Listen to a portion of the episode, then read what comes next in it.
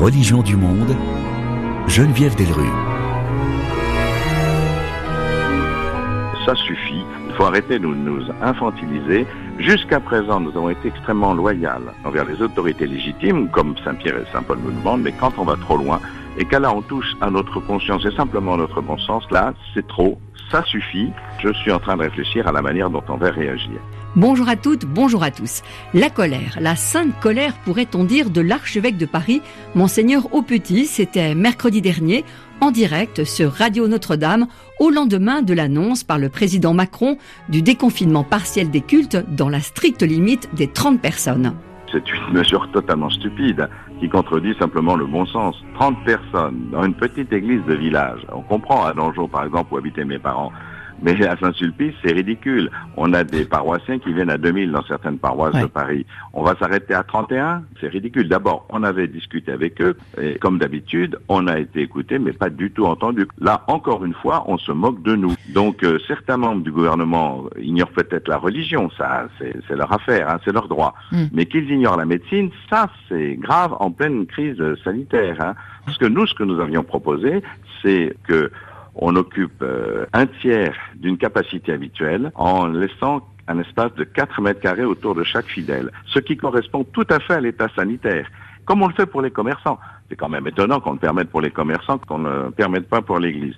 Monseigneur Michel Aupetit, archevêque de Paris, sur Radio Notre-Dame. De son côté, le président de la CEF, la conférence des évêques de France, Monseigneur Éric de Moulin-Beaufort, exprimait dès mardi soir dans un communiqué la déception des évêques de France, demandant que cette mesure irréaliste, je cite, et inapplicable soit révisée.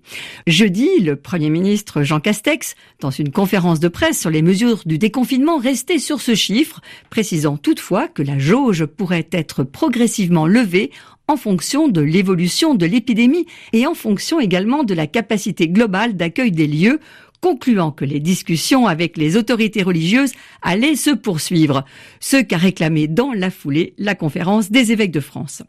Ce large mouvement d'humeur des prélats catholiques à l'annonce du déconfinement tout à fait relatif en effet des cultes est venu s'ajouter à la contestation dans la rue, certes tout à fait minoritaire, de fidèles et d'associations qui se sont rassemblés dans plusieurs villes de France ces deux derniers dimanches pour réclamer la levée de l'interdiction des messes, un droit à la messe en quelque sorte et à l'Eucharistie, autrement dit à la communion.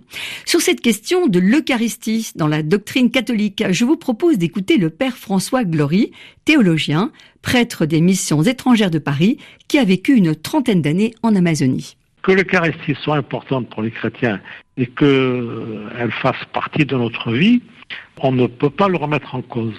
Mais euh, il y a un danger qui est éminent, et il faut qu'on, nous, les chrétiens, on a, comme le dit euh, le curé de la cathédrale d'Auxerre, le père Arnaud Montou, on a d'abord un devoir, et ça c'est repris par plusieurs religieux et par des évêques, on a d'abord à témoigner d'un devoir de solidarité.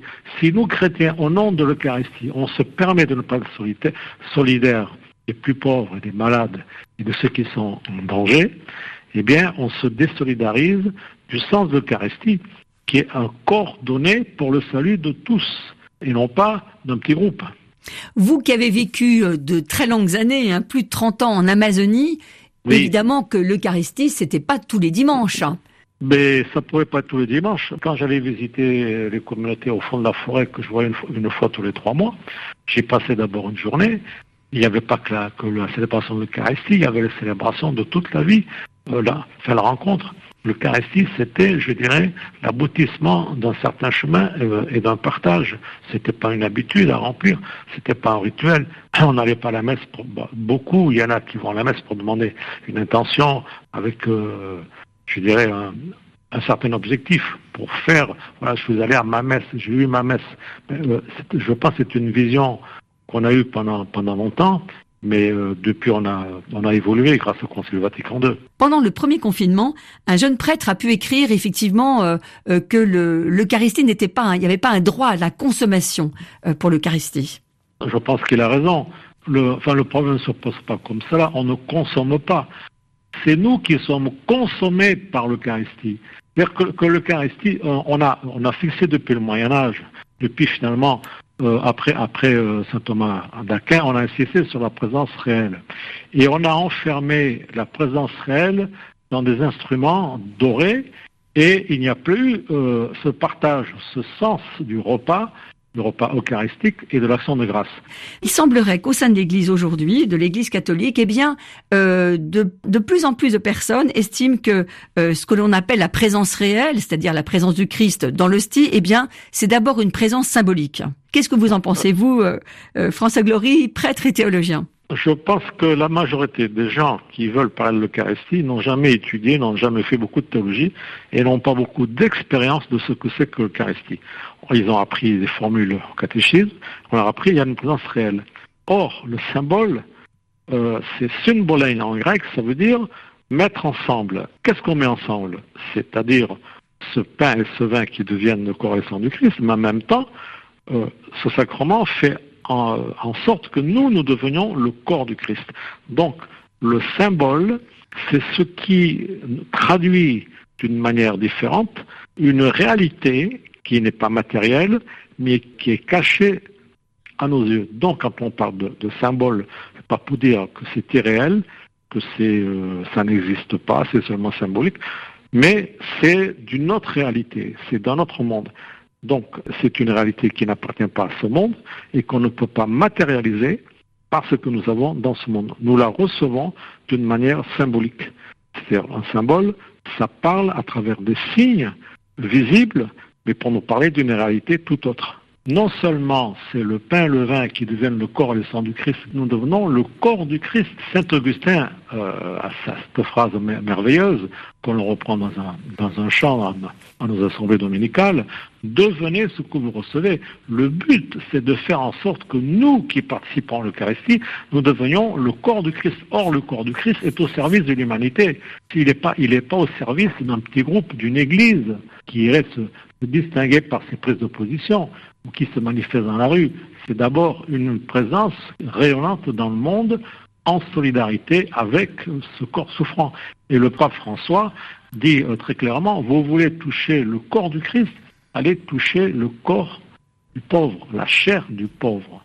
C'est euh, l'évangile dimanche dernier. J'ai eu faim, euh, j'ai eu soif, j'ai été abandonné, j'étais en prison et vous m'avez secouru, vous m'avez, habillé, vous m'avez visité. C'est là qu'est le corps du Christ. Alors ça, il n'y en a pas beaucoup qui veulent le consommer. Le père François Glory des missions étrangères de Paris. Nous avons un sujet de joie ce soir et c'est pour cela que nous sommes venus le célébrer, le louer. Pour toujours, nous serons près de lui. Et, j'ai une bonne nouvelle. Pour toujours, je serai avec vous là-bas. La chorale, plus jamais vous me quitterez. Amen, dit-il en pleurant. Que le nom du Seigneur soit béni dans la joie. Merci. Dans la joie, quand le soleil m'inonde sur les monts, quand ta présence abonde. L'église évangélique La Porte Ouverte Chrétienne à Mulhouse gardera longtemps la cicatrice du Covid-19. Le grand rassemblement à Mulhouse du 17 au 21 février pour un temps de jeûne et de prière qui avait réuni 2200 fidèles, fut désigné au début de la pandémie comme le grand responsable de la contagion du Grand Est. C'est cette histoire que raconte le pasteur Samuel Peter Schmidt dans son livre La déferlante, publié aux éditions Première Partie. Samuel Peter Schmidt qui a saisi cette douloureuse occasion pour expliquer au grand public qui sont les protestants évangéliques, la branche montante du protestantisme en France, mal connue et encore objet de suspicion. Samuel Peter Schmidt, bonjour. Bonjour. Merci d'être avec nous dans ce studio. Tout le plaisir est pour moi. Merci. Une première question. Comment allez-vous physiquement et moralement? Vous avez perdu 31 fidèles, dont des amis hein, fort proches. 87 euh, personnes euh, de votre église ont été hospitalisées. Euh, bien sûr, c'était il y a longtemps, mais enfin, on peut supposer que certaines ont encore effectivement des, des séquelles. Vous-même, vous avez été malade, fort malade, puisque vous avez été hospitalisé. Et puis, il y a eu toutes ces lettres d'insultes, ces menaces, euh, même ces appels au meurtre. Comment s'en sort-on de tout Alors, cela pour commencer par répondre à la première partie de votre question, physiquement je vais bien mieux et euh, je suis très reconnaissant pour cela. Euh, j'ai repris des forces. Euh, évidemment, je pense à toutes les familles endeuillées. Elles sont nombreuses dans notre communauté et, partout en France et dans le monde, mais évidemment, je suis touché de près par nos familles. Et puis, euh, pour ce qui concerne la deuxième partie de votre question, eh bien, écoutez, euh, moralement, je vais bien, malgré malgré euh, cette déferlante de haine que nous avons connue et qui m'était quelque peu incompréhensible. Cette déferlante a cessé après que, bon, voilà, il y a eu quand même toutes ces explications. On a compris effectivement que la Covid-19 était arrivée avant euh, la tenue de ce rassemblement, hein, de cette semaine de jeûne et de prière dont on reparlera. Bon, avec toutes ces explications, est-ce que ça a calmé euh, l'atmosphère Oui, alors ça, ça, ça, a calmé l'atmosphère, bien que certains de nos paroissiens subissent aujourd'hui encore, à cause de cela, euh, une forme de rejet. J'ai vu un, un, un, de nos paroissiens qui était depuis 32 ans, alors qu'il est fonctionnaire dans un EHPAD, euh, être invité à, à, à quitter l'EHPAD après autant d'années. Donc on se rend compte qu'il y a quand même encore une, une certaine rancœur qui est là. Et euh, ce peut-être qui a, qui a été beaucoup plus difficile à découvrir, c'est que au-delà de la Covid, c'est ce que nous étions qui était attaqué. Et ça, ça a été pour moi une forme de gifle. J'ai oublié dans quelle société je vivais. C'est-à-dire que vous vous êtes dit, bah, ce sont finalement, c'est l'occasion pour critiquer, pour se faire des évangéliques? Euh, C'est le, le, sentiment qu'on a eu. On a, on a eu vraiment une, le sentiment d'une vague anti-religieuse. Et entre autres anti-évangélique. Oui. Et euh, cela s'est manifesté en particulier sur les réseaux sociaux, où alors là, les gens se sont, pardonnez-moi, mais, mais comme souvent euh, lâchés, ce qui m'amène à, à, me demander en quoi ces réseaux sont encore sociaux aujourd'hui. Vous avez combien à peu près de de menaces, de lettres, de, Oula, de messages. J'ai pas, j'ai pas fait le décompte. Je n'ai pas compté. Il y en a eu énormément. Nous avions aussi des coups de fil tous les jours. Notre standardiste euh, n'en pouvait plus. Elle, elle, déprimait au vu du nombre de, de, de, messages agressifs qui arrivaient. Vous étiez malade en plus à ce moment-là, puisque vous avez été malade dès le 3 mars, c'est cela? Vous avez été hospitalisé dès oui, le 3 mars alors moi j'étais malade. Et d'ailleurs, pendant que j'étais à l'hôpital, des messages aussi charmants que on espère qu'ils crèvent euh, arrivaient. Donc voilà, ça vous donne on un vous peu. a écrit ça. On m'a dit ça, mais à côté de cela, je voudrais pas euh, tout voir en noir non plus, euh, dans le sens où je veux pas être négatif. Euh, il y a aussi eu des messages de soutien, aussi des messages d'espérance, et, et c'est cela que je voudrais relever plus plus que tout le reste. Ils sont venus de qui? Alors ces messages sont venus aussi de partout. J'ai par exemple une, une jeune femme musulmane qui m'a écrit. Et elle m'a beaucoup touché parce qu'elle me disait, mais pasteur, c'est pas de votre faute. J'ai un voisin musulman avec qui je n'avais jamais affaire, qui, alors que j'étais encore euh, en convalescence, est venu m'apporter des pâtisseries. Et voilà, vous savez ces petits gestes euh, qui, qui vous font du bien. Et puis, et puis, alors de tous les milieux, euh, de tous les milieux chrétiens, quels que soient, quelles que soient les tendances, quels que soient les milieux. Nous avons vraiment reçu beaucoup de, de soutien. J'ai l'habitude de dire que les amis, c'est comme les étoiles, c'est dans la nuit qu'ils brillent le plus. Et j'ai découvert que euh, j'avais plus d'amis que je ne l'imaginais. Et de même, vous dites que euh, le mensonge prend l'ascenseur, c'est ça? C'est ça. Et, et la vérité? La, la, vérité prend les escaliers. Et, et, et, on en est peut-être un peu là aujourd'hui, c'est que la vérité a pris les escaliers. Vous avez, vous avez l'étude du professeur Gerbeau du CNRS donc euh, de Clermont-Auvergne qui qui aujourd'hui fait la démonstration après avoir interrogé 3300 personnes. Eh bien que avec ou sans notre rassemblement ça ne changeait rien à la situation épidémique. Que en fait la, contagion avait commencé avant, même semble-t-il, dès l'automne. Oui, d'ailleurs, euh, il y a eu un travail euh, très intéressant qui a été fait par le professeur Schmidt de l'hôpital Schweitzer à Colmar, qui remontait euh, les radios qu'il avait, les scanners, etc., et où ils sont arrivés jusqu'en octobre euh, où ils ont retrouvé jusqu'en octobre ce qu'ils pouvaient maintenant considérer comme des cas de Covid. C'est-à-dire que vous, lorsqu'il y a eu ce rassemblement, donc cette semaine de prière et de jeûne, du 17 au 21 février, vous n'avez pas appliqué les gestes barrières, ce qu'on vous a reproché, mais en réalité, à ce moment-là, personne ne le demandait. Bien, écoutez, Monsieur Macron, le 18 février, donc nous avons commencé le lundi, le mardi était à 300 mètres de chez nous. Il prenait un bain de foule dans le quartier pendant une heure et demie. Il n'y avait pas de masque, il n'y avait pas de geste barrière, il faisait des selfies. Et force est de penser que lui-même n'était pas informé. Alors, si le président de la République n'est pas informé, comment voulez-vous que moi, petit pasteur de province, je sois informé? C'était pas possible. C'est là où d'ailleurs euh, le président Macron a effectivement euh, euh, fait son discours sur le séparatisme. C'est ça. Hein, c'est pour cela qu'il était d'ailleurs venu à Mulhouse. Et alors, il faut signaler que votre livre, Samuel Peter Schmidt, le soutien hein, du, du pasteur et du docteur prix Nobel 2018 de la paix, le pasteur Mukwege. Alors c'est pour moi un grand privilège d'avoir été préfacé par euh, le docteur Mukwege. J'ai eu l'occasion de le rencontrer euh, lorsque j'étais chez son frère, qui est pasteur. Sachez que le docteur Denis Mukwege est lui-même pasteur.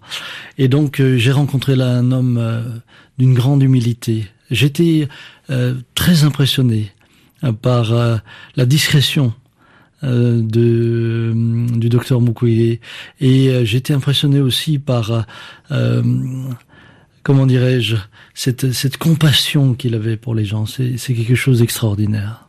Alors il dit, vous concernant, Samuel Peter Schmidt est pasteur, fils de pasteur comme moi, dit-il.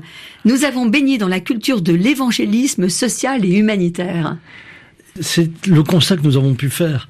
Euh, d'ailleurs, lorsque je prêchais chez son frère, il était présent dans l'auditoire et euh, justement, il avait relevé euh, une des histoires parmi tant d'autres euh, dans lesquelles mes parents avaient recueilli un vieux monsieur de 88 ans qui devait rester 15 jours. Et finalement il est resté euh, 5 ans chez nous à la maison. Et c'est là que le docteur Denis Mukwege disait mais, mais chez moi c'était la même chose. Moi je devais mettre mon lit à disposition des pasteurs de passage dans notre ville etc. Vous vous êtes trouvé des, des points communs des histoires communes une culture commune. Ah je vous savez lorsqu'on partage la même foi automatiquement on a des histoires communes on a des points communs, et puis on a surtout une joie commune, une espérance commune. Vous êtes pasteur depuis 33 ans. Oui, depuis 33 ans. Euh, vos parents ont créé l'église La Porte Ouverte Chrétienne.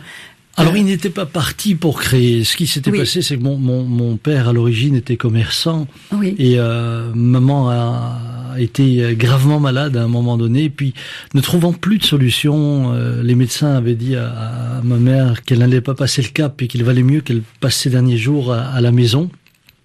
C'est comme ça que mes parents, dans leur détresse, ont pour la première fois été en contact avec des croyants qui disaient qu'ils priaient pour les malades et que euh, Dieu pouvait guérir les malades. Mais eux appartenaient au mouvement, enfin, étaient de culture ménonite, c'est ça? Alors, mon père était de culture ménonite, ma maman était de culture catholique.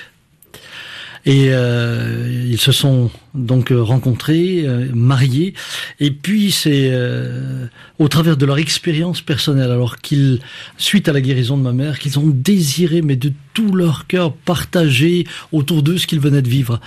Et, et c'est, j'allais dire presque un peu malgré eux, qu'une petite communauté a commencé à, à se rassembler, puis c'est devenu euh, une église locale, l'église de la Porte Verte. Alors, quelques mots sur les Ménonites. Ce sont des, des protestants?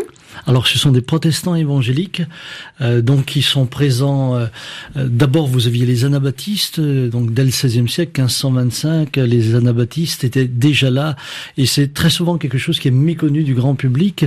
On a le sentiment que les évangéliques arrivent bah, presque au XXe siècle lorsqu'on écoute les médias, alors que non, ils sont, de, ils sont, oui, de Trump et de Bolsonaro, quoi. Oui, c'est un peu l'image. On en, oui, c'est une image un peu réductrice, mais ils sont, les évangéliques sont aussi légitimes que, que, les luthériens, que les réformés. Ils, sont nés euh, dans la même, à la même époque, avec ce qui les distinguait, c'était euh, cette volonté de, la séparation avec l'État. Et puis euh, deux éléments importants qui étaient pour eux euh, la nécessité d'une rencontre personnelle avec Dieu, c'est-à-dire qu'on ne devient pas chrétien de père en fils, c'est une rencontre personnelle. La foi, c'est une affaire personnelle.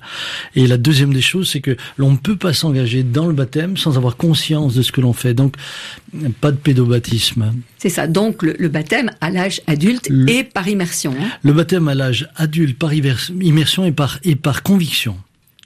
Et ça, c'est important. Il faut que ce soit une conviction personnelle. Alors, vos parents, donc, enfin, votre père en tous les cas, et votre mère aussi après, sont passés de la religion ménonite à la religion euh, donc euh, évangélique charismatique Comment peut-on présenter cela Je pense pas qu'on puisse parler de changement de religion. Je pense qu'on peut parler de progression dans l'expérience au sein du protestantisme? Même pas? Vous savez, nos racines restent les mêmes. Les racines évangéliques sont communes. Après, il y a des branches dans l'arbre. Ils ont découvert évidemment le pentecôtisme, dans lequel ils ont découvert la vie de l'esprit, ils ont découvert euh, la prière pour les malades de manière beaucoup plus effective. Qui est au cœur du pentecôtisme, oui. C'est ça, un vécu de la foi très concret dans le quotidien. Et euh, ça les a amenés euh, évidemment à petit à petit pas se détacher, puisque moi j'aimais mon grand-père qui était prédicateur ménonite, mes oncles aussi, on est toujours restés en, en, relation les uns avec les autres, mais ils ont évolué dans le sens dont que vous avez indiqué tout à l'heure. Aujourd'hui, votre famille est plutôt oui, aujourd'hui ma famille, je peux le dire, est, est pentecôtiste. Pentecôtiste. Ou, charismatique, suivant le terme ou la définition que, que, que l'on prendra, puisque finalement euh, l'expérience reste la même, c'est celle du Saint-Esprit. Amazing grace, how sweet the,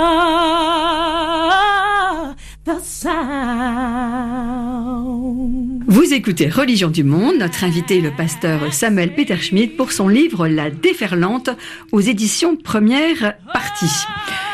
Oui, je l'évoquais il y a quelques instants, euh, Samuel Peter Schmidt, les, évangéliques effectivement n'ont pas toujours bonne presse, même si euh, cette branche hein, du protestantisme en France est la branche vraiment montante, puisque depuis les années 50, il y a, enfin, ils ont doublé, il y a deux fois plus d'évangéliques. Oui, alors depuis les années 50, même plus. Oui. C'est plus. Aujourd'hui, en, tout cas en, France, euh, avec les dom-tom, etc., nous sommes 650 euh, 000, euh, d'après les, les, derniers chiffres que j'ai. Et dans le monde, ils sont 650 millions. Donc, c'est évident que c'est pas négligeable. Il y a ce regard sur les évangéliques qui est un peu critique parce que ils sont très enthousiastes. Et, malheureusement, très démonstratif, oui. Très démonstratif. Et malheureusement, on leur reproche entre guillemets le prosélytisme. Mais mais pour nous, c'est c'est pas du prosélytisme. C'est c'est vraiment cette joie d'annoncer une bonne nouvelle. Nous avons vécu quelque chose de profond. Et, et pour moi, annoncer l'Évangile, c'est une c'est une bonne nouvelle. Donc je je le fais pas pour euh, faire de nouveaux adhérents. Je le fais parce que je crois que le message de l'Évangile est vraiment un message d'espérance pour tous les hommes. Et euh, aujourd'hui, il nous faut de l'espérance. Qui sont vos fidèles? Nos fidèles viennent un peu de toutes les couches de la société. À cette grande rencontre de février dernier, il y avait même des fidèles venus de Guyane, c'est cela? Oui, puisque nous avons aussi euh, des églises en Guyane. Cependant, en, février, il venait aussi de Belgique, il venait de la Suisse voisine, etc. Puisque cette semaine, cette rencontre de jeunes et de prières qui avait, euh, ça faisait plus de 25 ans que nous la faisions, euh, nous l'avions commencé de manière très locale. C'était à destination de notre petite assemblée à l'époque. Et puis, euh, il se produisait réellement quelque chose dans ces moments-là qui a commencé à toucher les gens. Les gens en ont parlé, puis on s'est retrouvé donc là au dernier rassemblement à 2200 personnes pendant une semaine pour jeûner et prier, ce qui en France, est quand même euh, sort un peu du commun. Est-ce que ce sont des familles parce qu'il y a beaucoup de familles, il y avait beaucoup d'enfants d'ailleurs à ce rassemblement, hein, plus de 300 à peu près. Oui, près de 300. près de 300. Euh, est-ce que ce sont des familles originaires d'Afrique? Pour un grand nombre d'entre elles Pas, particulièrement. Non, non, Notre, en tout cas, l'église locale à Mulhouse est une église que je peux appeler de, de franco-française, euh, et en particulier alsacienne aussi. Euh, il y a beaucoup d'Alsaciens de, qui sont là, etc. Nous avons bien sûr également euh, la, la, communauté africaine qui est représentée. Il y a des, des, des, des, personnes qui sont de différentes origines parce que parce que le Christ, lui, n'a s'arrête pas aux, aux, limites et aux frontières des pays, heureusement. Mais euh, c'est vraiment une église franco-française. Alors vous avez eu le sentiment effectivement non seulement d'être le bouc émissaire hein, en février dernier, en février au mois de mars, euh, de cette crise du Covid, mais également euh, ce sentiment, comme vous le disiez au début de notre euh, entretien, eh bien que les évangéliques ne sont pas toujours euh, non seulement connus mais appréciés, et qu'on les assimile euh, à l'influence américaine, qu'on les assimile à l'électorat de ce qui fut l'électorat de Trump ou de Jair Bolsonaro, et que tout ça finalement vous le payez un peu cher. En effet, nous, payons cette, assimilation assez cher parce que, tout d'abord, elle naît d'une méconnaissance de qui sont les évangéliques, et je veux dire en particulier des médias. Les médias ne nous connaissent pas, et, et quand on parle surtout de pentecôtisme, on prend le raccourci avec euh, les États-Unis comme si nous n'avions pas de racines ici, euh, en Europe, et en particulier, euh, je le dis aujourd'hui, ici en France. Évidemment, les évangéliques aux États-Unis sont beaucoup plus visibles qu'en France, et puis euh, ils expriment un visage beaucoup plus politisé, ce qui évidemment euh, en France passe très mal. Vous n'aimez pas la politique d'ailleurs, hein, c'est ce que vous écrivez. Euh, Bien, écoutez, je crois que la politique a sa raison d'être. Je crois que la politique a sa raison d'être. Elle, elle a aussi ses lettres de noblesse. Chez les évangéliques, on parle peu de politique, semble-t-il, en France. Euh, je ne crois pas que c'est le rôle des évangéliques, ou je ne crois pas que c'est le rôle, en tout cas de l'Église évangélique, de parler de politique. Je crois qu'il est nécessaire aujourd'hui aussi de faire attention à ne pas infantiliser les gens. Pourquoi faudrait-il leur dire ce qu'ils doivent voter ou ce qu'ils ne doivent pas voter, etc. Chacun a sa propre conscience. Chacun doit se reconnaître dans le programme du candidat qu'il voudra élire. Maintenant, un évangélique est un citoyen français. Il peut voter, il peut se présenter à des élections. Euh, dans l'autre sens, j'aimerais dire, euh, pourquoi que les évangéliques n'auraient rien à apporter à la société? Pourquoi n'auraient-ils rien à proposer à l'organisation de la ville, euh, de la région ou de l'État? Comme tous les citoyens, les évangéliques ont aussi des idées qui peuvent être entendues et qui sont bonnes. Mais ce n'est pas le rôle de l'Église de promouvoir cela. Alors, euh, autre critique hein, faite aux évangéliques, c'est leur position sur les questions sociétales, notamment, bon, euh, vous êtes contre euh, le mariage gay, contre la PMA. Voilà, vous estimez que le mariage, c'est un homme et une femme, conformément à la Bible. Oui, alors je pense pas que c'est l'apanage des évangéliques à eux seuls. Je pense que. Mais vous êtes en, tous les cas là-dessus très très oui, ferme. Très, très, nous sommes fermes là-dessus parce que nous croyons que le couple c'est un homme, une femme. Euh, la famille, c'est un homme, une femme euh, et des enfants. Euh, j'en ai une petite expérience puisque j'ai eu six enfants et je suis bientôt grand-père quinze fois. Donc, et je vois aussi toute la beauté de, de, la famille. Je vois aussi, je vois aussi toute la, la, la, souffrance qu'il peut y avoir parfois lorsque les, les, familles sont déchirées, lorsque les, lorsque, lorsque les familles se réorganisent différemment. Maintenant, mes convictions, je ne peux pas en faire une règle pour tous les Français. Et je crois que c'est là que le bas blesse très souvent. C'est que, vous savez, dès que d'une manière ou d'une autre, on veut imposer sa manière de voir le monde, nous parlons tous de postulats différents. Et dès que l'on veut imposer sa manière de voir le monde à quelqu'un d'autre, évidemment, ça devient conflictuel. Mais je crois que les évangéliques, dans ce sens-là, n'ont pas cette volonté, en tout cas pas en Europe, euh, et encore moins en France. Comment comment assurez-vous les cultes aujourd'hui, puisque bon, nous sommes encore dans la période du confinement. Euh, Est-ce que vous les assurez en ligne, comme beaucoup d'églises évangéliques? Oui, alors nous assurons nos cultes en ligne depuis 2006. C'est-à-dire que pour nous, ça n'a pas été une nouveauté. On a juste continué ce qu'on faisait depuis 2006. Nous étions la première église, je crois, francophone à le faire. Et euh, donc, tout le monde nous suit sur le net. Et dès que nous pourrons déconfiner, dans, le, dans les strictes règles sanitaires, avec les nombres de paroissiens que nous pourrons accueillir, nous reprendrons les cultes en présentiel. Dans l'Église de France, il y a eu des, des voix hein, euh, qui se sont élevées contre justement euh, l'interdiction des cultes. Comment, comment vous réagissez à cela? Alors, je, je, je, peux comprendre que des voix se soient élevées, puisque c'est un peu le discours au-delà des églises, c'est un discours beaucoup plus généralisé. Euh, il y a une incompréhension. Pourquoi peut-on se réunir dans des magasins euh, Pourquoi, tiens, à l'Assemblée nationale, euh, l'un des députés a, justement dit, mais nous, on est réunis ici à un mètre de distance avec le président de séance. comparons le président de séance au rabbin, au curé, au prêtre, au, au pasteur, et on serait dans la même configuration qu'une église. Donc, je peux comprendre cela. Maintenant, pour nous, la porte ouverte, puisque je suis pas le porte-parole non plus des évangéliques, les évangéliques c'est très hétérogène. il y a une hein, fédération, oui. Euh, et puis oui, il y a, il y a, il y a, il y a une fédération, etc. Mais ce que je voudrais dire, c'est que euh, nous avons perdu euh, beaucoup de nos paroissiens et aujourd'hui euh, ce qui prime c'est la protection aussi des personnes et donc si on nous demande de ne pas nous réunir je crois qu'on peut vivre la foi sans forcément euh, obligatoirement devoir se réunir. La foi se vit là où nous sommes. Je vous remercie euh, Samuel Peter Schmidt. Je rappelle donc le titre de votre livre écrit avec Kevin Boucault Victoire, La déferlante, cette crise qui a révélé les évangéliques et c'est publié aux éditions Première Partie. Merci. Merci beaucoup. Merci à vous.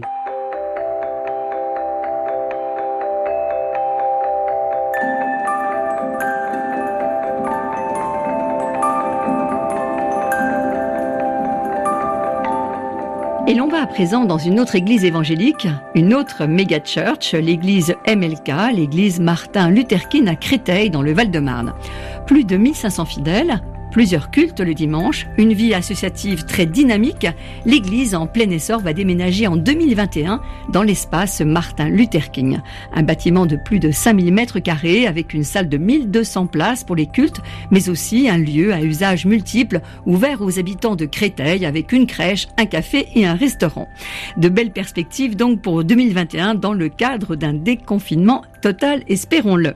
Christophe Enamé est pasteur à l'église MLK, à ses côtés son épouse Christiane, ancienne vice-présidente de la Fédération protestante de France. Le couple est originaire du Cameroun et l'église MLK est pluriethnique. Nous leur avons demandé comment s'était déroulé le deuxième confinement et si les fidèles, très assidus le dimanche, s'étaient plaints de la suspension des cultes. Non, ils ne se sont pas plaints parce que on avait déjà établi une certaine routine avec le premier confinement. Les cultes étaient enregistrés à l'avance et diffusés donc euh, via Internet sur notre site, sur le site de l'Église. On a gardé une habitude qu'on a prise suite au premier confinement. Donc les chrétiens n'ont pas eu à souffrir du fait qu'il n'y ait pas de culte en présentiel. Alors dans le même temps, chez vous, c'est quand même euh, très vivant, j'allais dire presque très festif, hein, disons-le. Christophe Enamé, donc ça, ça peut manquer quand même. C'est vrai que ça peut manquer. Vous savez, euh, justement, puisqu'on savait que les chrétiens aiment cette communion fraternelle, les pasteurs, tous les dimanches, à l'heure du culte, euh, ou juste après, on se réunit, en tout cas quelques-uns d'entre nous, et on appelle individuellement les personnes.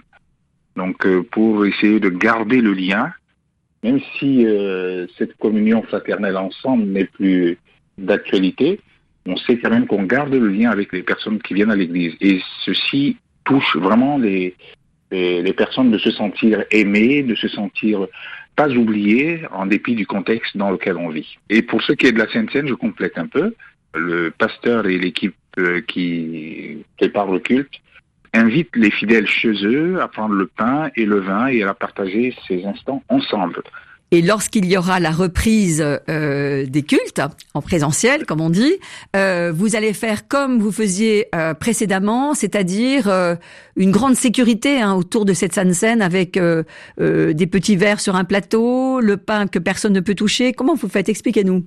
Suite au confinement et parce qu'on voulait respecter les mesures d'hygiène, on a fait une commande auprès d'un fournisseur qui nous livre des petits packages. Et dans le petit package, il y a un petit verre où il y a du vin, c'est scellé, et il y a du pain. Donc euh, les personnes chargées de distribuer euh, le pain et le vin ne le font plus en direct comme ils le faisaient, on le pose sur une table où chacun vient se servir pour qu'il euh, n'y ait pas contact entre ce qu'un fidèle prend et celui de son voisin. Bon, vous avez hâte, je suppose, que le culte puisse à nouveau être revécu euh, tous ensemble? Ah oui, on est vraiment impatients. Dès que ça va ouvrir, ce sera comme une fête, mais une fête où on sera contraints de respecter les, les mesures sanitaires comme elles nous sont dictées aujourd'hui. Sur la question du moral des fidèles et également des difficultés économiques vécues par certains du fait du Covid, on écoute Christiane Enamé.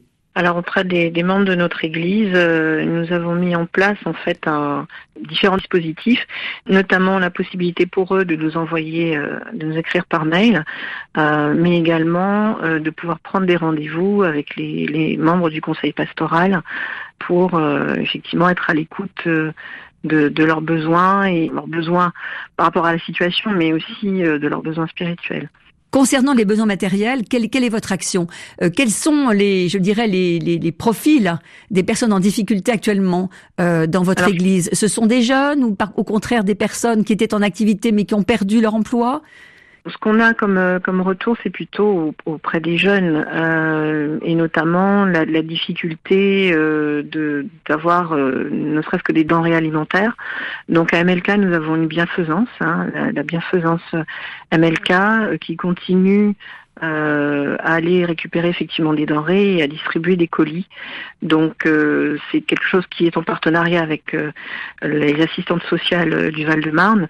Et lorsqu'un membre de notre Église aussi nous, fait part de, de, ces difficultés, eh bien, on l'invite à venir le samedi retirer un colis, et ce qui nous permet de le rencontrer, mais aussi de le mettre en relation avec des assistantes sociales pour pouvoir l'accompagner. Concernant le besoin spirituel, alors c'est spirituel, psychologique, parce qu'on on a récemment dit effectivement qu'il y avait deux fois plus de personnes qui voilà qui souffraient de bah, de dépression, euh, d'atteinte psychologique avec ce deuxième confinement. C'est vrai, ce que, ce que nous disent nos membres, c'est surtout ceux qui sont seuls en fait, qui n'ont pas de famille autour d'eux, euh, qui se retrouvent effectivement dans leur appartement euh, tout seuls, euh, qui sont le, plus en souffrance et qui ont vraiment besoin d'interaction. Alors c'est vrai que la technologie euh, nous permet aujourd'hui euh, de faire des, visios, mais le, fait effectivement de se retrouver physiquement avec d'autres, ça complique encore plus leur leur morale en fait. Hein. Donc c'est vrai que quand il y a eu le, déconfinement, nous avions pu monter un, un chapiteau et nous retrouver pour suivre les cultes ensemble, bien sûr en respectant les mesures sanitaires. Quand on leur demandait mais pourquoi vous venez? Parce que finalement, vous pourriez très bien suivre ça de, chez vous, euh, grâce à notre chaîne YouTube. Ils nous disent mais mais c'est ne serait-ce que de regard, les sourires, euh, d'échanger, même si c'est une minute ou deux, et d'être ensemble dans un même lieu, à, à, louer, à chanter et à prier aussi les uns pour les autres. Vous l'envisagez comment ce deuxième déconfinement à venir? Alors nous, avons l'espoir euh, de rentrer bientôt dans notre nouveau lieu, euh, l'espace MLK à Grand Paris. Voilà, les travaux sont en train de, se terminer.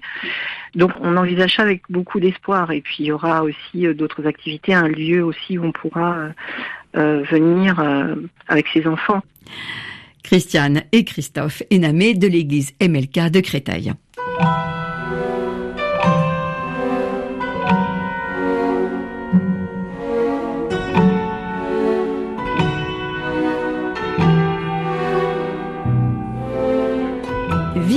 En chrétien Kezako. Autrement dit, qu'est-ce que cela suppose pour un chrétien de vivre en conformité avec la doctrine sociale de l'Église?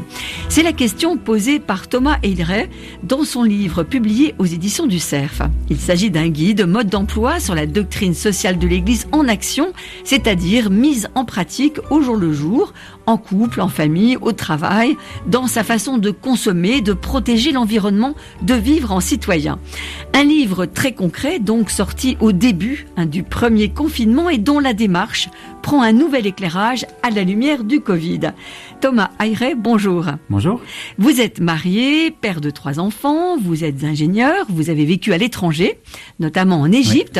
Vous êtes membre de la communauté de l'Emmanuel et il s'agit de votre premier livre qui se présente donc sous la forme d'une liste de questions et cela va de la question de l'autonomie à donner aux enfants à celle du vote blanc en passant par le droit à la déconnexion, le choix du placement boursier, l'argent dans le couple, l'achat du mouton bio en provenance de Nouvelle-Zélande, les paradis fiscaux, etc., etc. Alors, nous allons ensemble parler de ces questionnements ordinaires et puis ceux aussi liés aujourd'hui à l'épidémie du Covid. Mais déjà, résumez-nous ce que l'on appelle doctrine sociale de l'Église, doctrine née au XIXe siècle.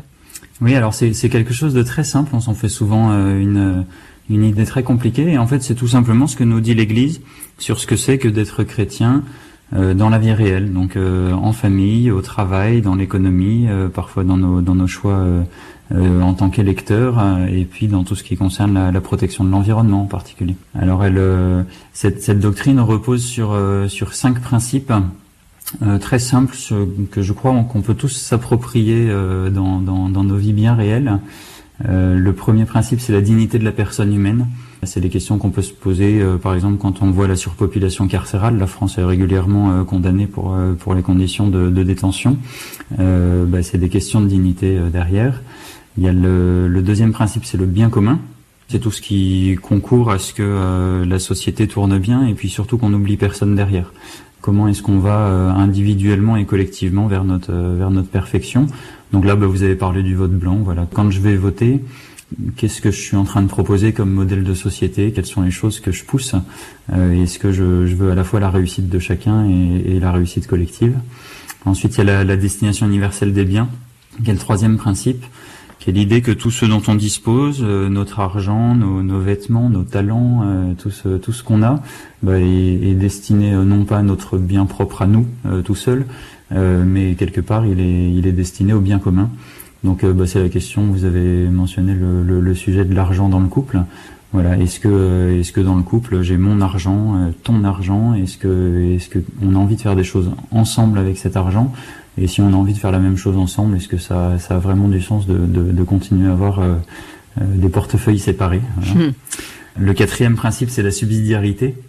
Là, c'est l'idée que il faut laisser décider les gens qui sont le plus près possible du terrain alors je crois que ça, a été beaucoup poussé par les, gilets jaunes. Hein. Les gilets jaunes nous ont beaucoup interrogé sur euh, comment est-ce que les personnes euh, les plus proches du terrain, de la réalité, euh, peuvent prendre des décisions et puis que toutes les décisions se prennent pas que dans des, dans des hautes sphères, loin de loin de la réalité. Et puis le cinquième principe, c'est la solidarité.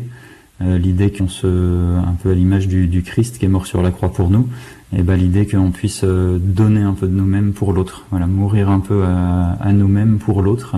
D'où vous est venue cette idée de bah, d'écrire un livre, euh, un guide pratique sur la doctrine sociale de l'Église au quotidien? Euh, Est-ce que c'est le fait, par exemple, d'avoir vécu en Égypte qui vous a davantage sensibilisé euh, aux questions notamment sociales? La vie en Égypte m'a sensibilisé sur euh, beaucoup de choses, en particulier les questions de la migration, mais c'était euh, c'était un sujet qui me qui me trottait en tête depuis un petit moment. Et c'est vrai que ça paraît souvent très très compliqué. Et puis je vois que toutes les personnes à qui j'en parle, y compris des prêtres d'ailleurs, euh, pensent que la doctrine sociale de l'Église c'est c'est c'est compliqué, que c'est intellectuel, que c'est réservé à des élites, etc. Et en fait, j'ai voulu montrer que pas du tout. Ça ça vient s'insérer dans nos vies réelles à tous les niveaux et que et que c'est facile d'accès. Alors, en ce temps de Covid précisément, il y a d'autres questions hein, qu'on aurait pu euh, ajouter à, votre livre. Là, je pense à cette première question posée aux, catholiques. On a entendu un certain nombre de catholiques, une minorité hein, quand même, une minorité, demander la messe et effectivement reprocher à l'État de ne pas euh, pouvoir euh, assister à la messe pendant ce deuxième confinement.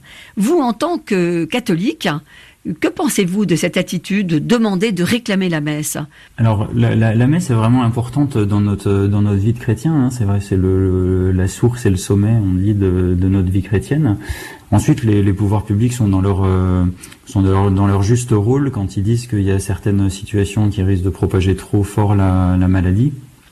Euh, et de demander bah, sur un temps limité, qui doit être le plus limité possible, de réduire l'exposition, euh, par exemple, à des rassemblements de culte notre rôle de chrétien là-dedans, il n'est pas tant de, de, décider à la place du pouvoir. Euh, si on a un pouvoir politique, c'est bien qu'on quelque part on lui a fait confiance pour euh, poursuivre le bien commun.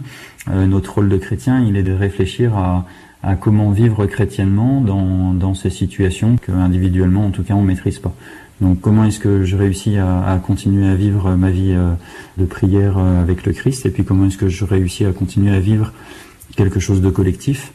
Avec euh, avec d'autres personnes de la paroisse, avec les plus pauvres qui sont autour de moi, etc. Et donc je pense que c'est surtout là-dessus qu'il faut travailler. Mais, mais sur le fond, est-ce que cette euh, demande ne posait pas la question du civisme? Dans la mesure où, bon, euh, si effectivement le culte euh, avait été euh, rendu possible aux chrétiens, eh bien les musulmans auraient pu aussi demander, de façon tout à fait logique, également de se rassembler, et du coup, effectivement, des clusters pouvaient à nouveau réapparaître. Donc, est-ce qu'il n'y a pas eu là-dedans même un problème vis-à-vis du civisme, ce qui correspond à votre livre hein? Oui, je pense que je pense que c'est c'est même une question de bien commun. Euh, effectivement, pour nous, le aller à la messe, ça fait partie de notre perfection euh, à titre individuel entre guillemets. On doit, euh, on, sait que c'est un moment important de notre foi, et donc ça fait partie du bien commun.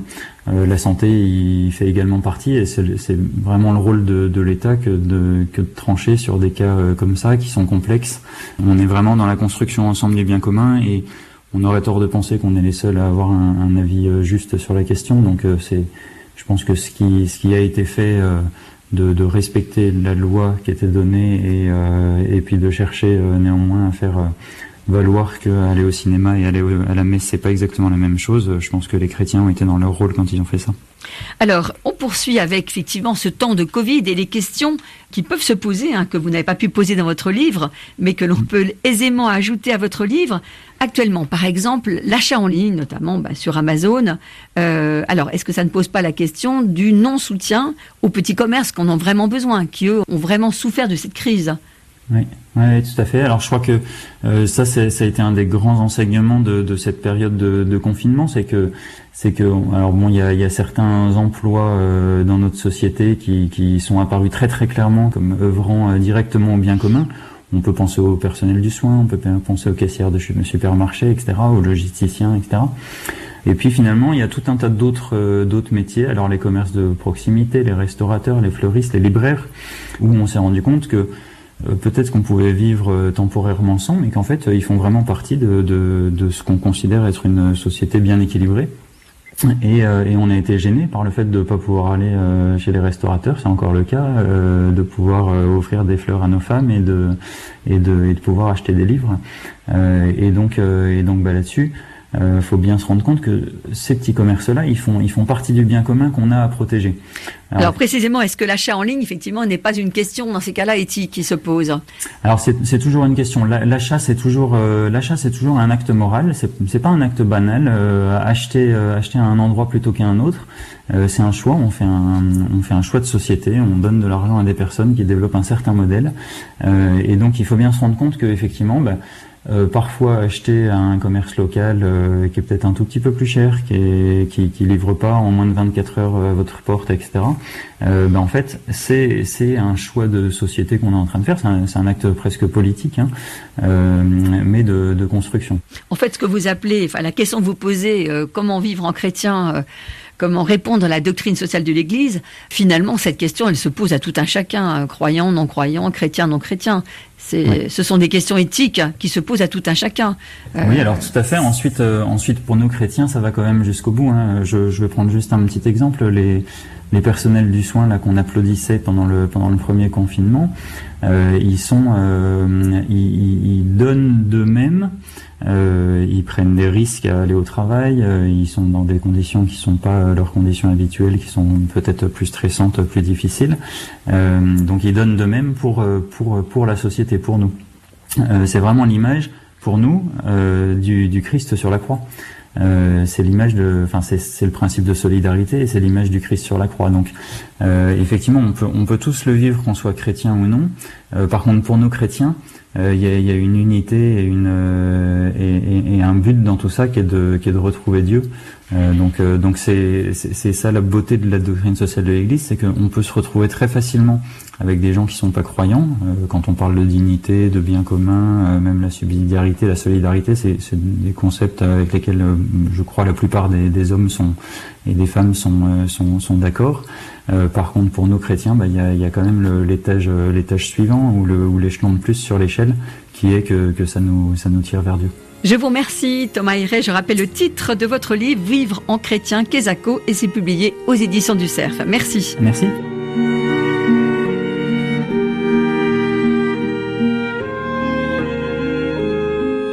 Et c'est la fin de Religion du Monde. Geneviève Delru, Ludivine Amado vous donne rendez-vous dimanche prochain. Bonne semaine à tous.